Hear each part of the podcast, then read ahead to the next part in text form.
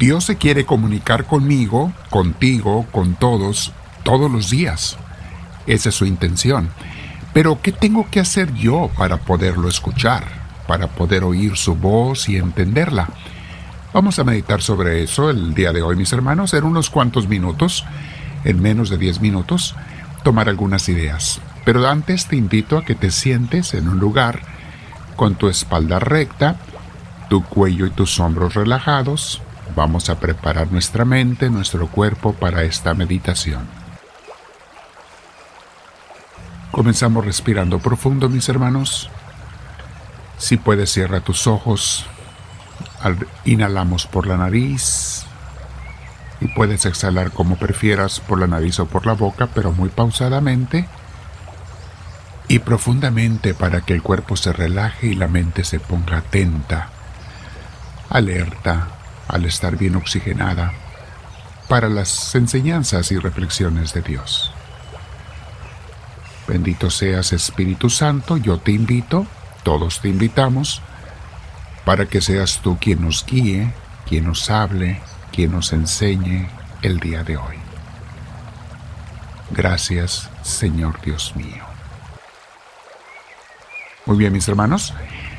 Al tema de hoy le pusimos callados y atentos como José y María, porque esta noche es Navidad.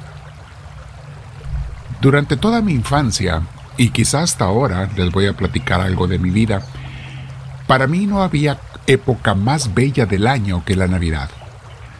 Mi tierra es sumamente fría, donde yo me crié en la infancia en el norte de México. Hace muchísimo frío.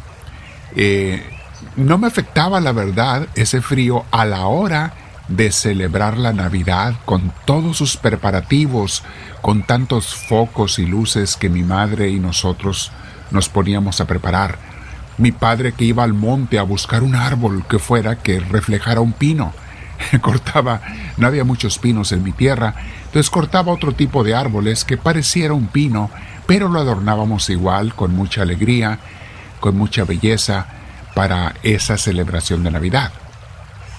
Y lo más importante, lo más emocionante más bien para mis hermanos y para mí, era el 25 de diciembre por la mañana, porque el 24 por la noche hacíamos alguna cena, pero el 25 por la mañana era el momento que todos esperábamos con anhelo y desesperación, y, salíamos corriendo de entre las cobijas en cuanto nos despertábamos, en pijamas, y con la casa fría, porque era fríísima, había una chimenea, a veces había calentadores de gas, pero hacía frío, pero no nos importaba en ese momento.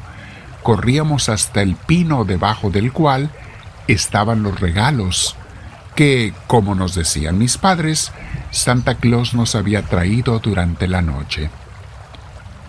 Por supuesto, mis hermanos, con los años y la maduración de mi fe, a veces eh, hay, hay pros y hay cons, eh, por un lado se pierde aquel encanto de la, de la infancia, de esa fantasía hermosa, pero por otro lado he aprendido y trato de vivir ahora más el verdadero significado de la Navidad, que es que Dios Padre nos haya dado a su Hijo Jesús para que nos trajera la luz en medio de la oscuridad de nuestras vidas, la alegría, que nos trajera la alegría en medio de la tristeza la esperanza en medio de la desesperación y sobre todo, mis hermanos, su enseñanza y la salvación.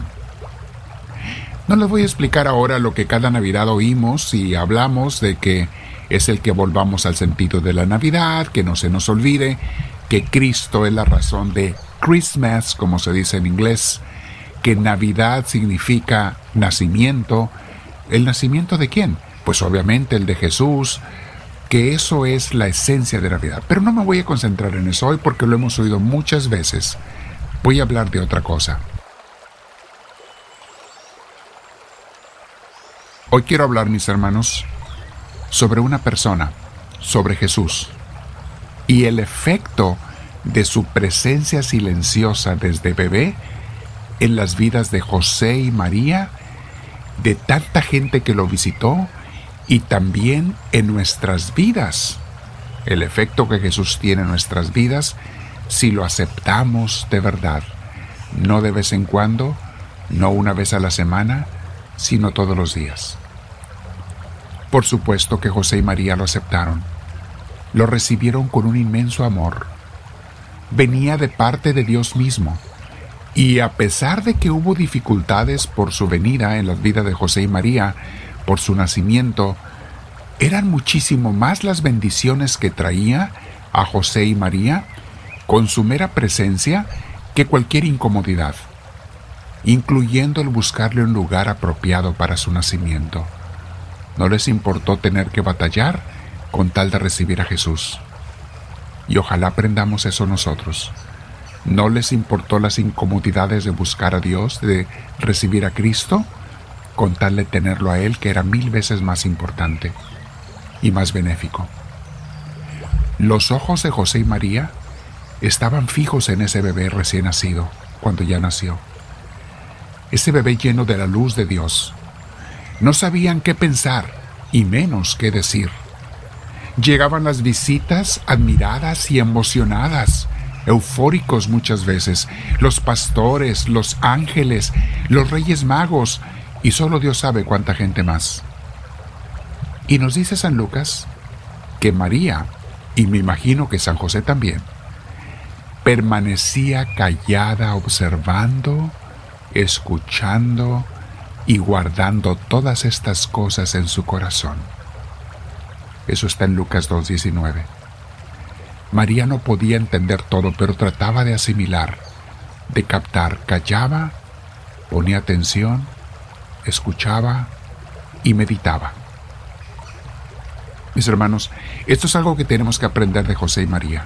Aprender es primero escuchar, observar y estar callados ante las obras y las maravillas de Dios, porque Jesús se nos sigue manifestando si lo escuchamos. Ellos, el callar ante la presencia y las enseñanzas de Jesús, mis hermanos, poner atención es lo primero que tenemos que hacer. Ayer por la tarde, en nuestra clase de todos los viernes de crecimiento de Misioneros del Amor de Dios, la quedamos en Tostin, California, a la cual los invitamos todos los viernes a las 7 a que vengan en persona. Los que están locales, obviamente, en el sur de California.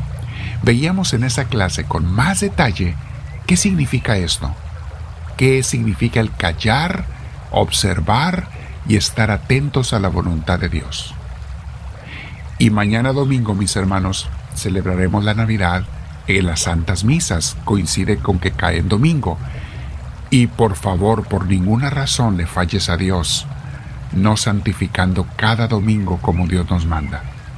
Sí, mañana es un día doblemente especial porque es 25 y es domingo, pero todos los domingos debemos santificarle su día a Dios. Eso es comenzar la semana con la bendición de Dios. Y es el tercero de los diez mandamientos, ¿eh? Santificar las fiestas de Dios. Bueno, te voy a encargar que hoy medites, no puedo, no hay tiempo para leerlo todo y desde San Lucas, el, Evangelio de San Lucas, capítulo 2, versículos desde el 1 hasta el 20. Ese pasaje de cuando nace Jesús, que tan bellamente lo narra San Lucas, el que probablemente conocía más por la boca de María, su madre, sobre la infancia y el nacimiento de Jesús. Quédate meditando el día de hoy, mi hermana, mi hermano. Piensa en eso. Y esta Navidad, no sé si tendrás la oportunidad de convivir con tu familia. Si lo tienes, qué hermoso. Haz una oración. Mediten en este texto. Ahí les di la cita. Voy a tratar de ponerla abajo, si me lo permite las redes sociales, porque tienen un límite a cuántas letras puede uno poner. Pero si me lo permite, se lo voy a poner. Si no, ya les dije. San Lucas, abran su Biblia capítulo 2, versículos del 1 al 20. Quédate platicando con Dios. No te olvides de suscribirte en la cruz si no lo has hecho, para que nos den a conocer con mucha gente. De igual manera, pon la manita hacia arriba, con el dedo pulgar hacia arriba, si te gustó, porque YouTube y redes sociales solamente dan a conocer con gente nueva a los canales que tienen muchos suscriptores y muchas manitas hacia arriba, muchos likes que le llaman. Dile al Señor, háblame Señor, que tu siervo te escucha.